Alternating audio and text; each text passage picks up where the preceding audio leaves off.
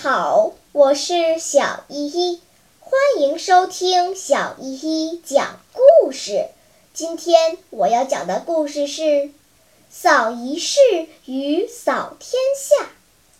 东汉时有个人叫陈凡，他虽然喜欢读书，但生活习惯很不好，总是懒懒散散的，竟然连自己的书房也很少打扫，东西堆得杂乱无章。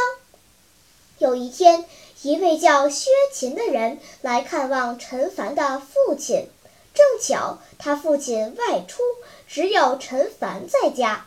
陈凡见来了客人，就出来招待客人。薛勤一边与陈凡说话，一边进了陈凡的书房。薛勤一进书房，吓了一大跳。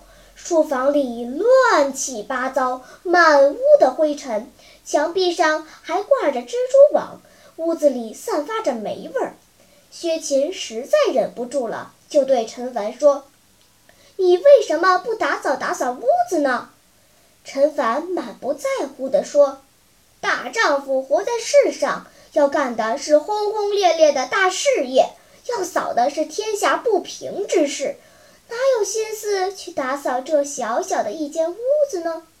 听着陈凡这样的回答，薛勤更生气了，心想：懒人还要干大事业，年纪轻轻不务实际，竟然还用这样的大话为自己的懒惰辩解。于是，薛勤接着陈凡的话茬儿反问道：“年轻人，你连一间小小的屋子都不扫，又怎么去扫天下呢？”面对这样的质问，陈凡顿时哑口无言，羞得满脸通红。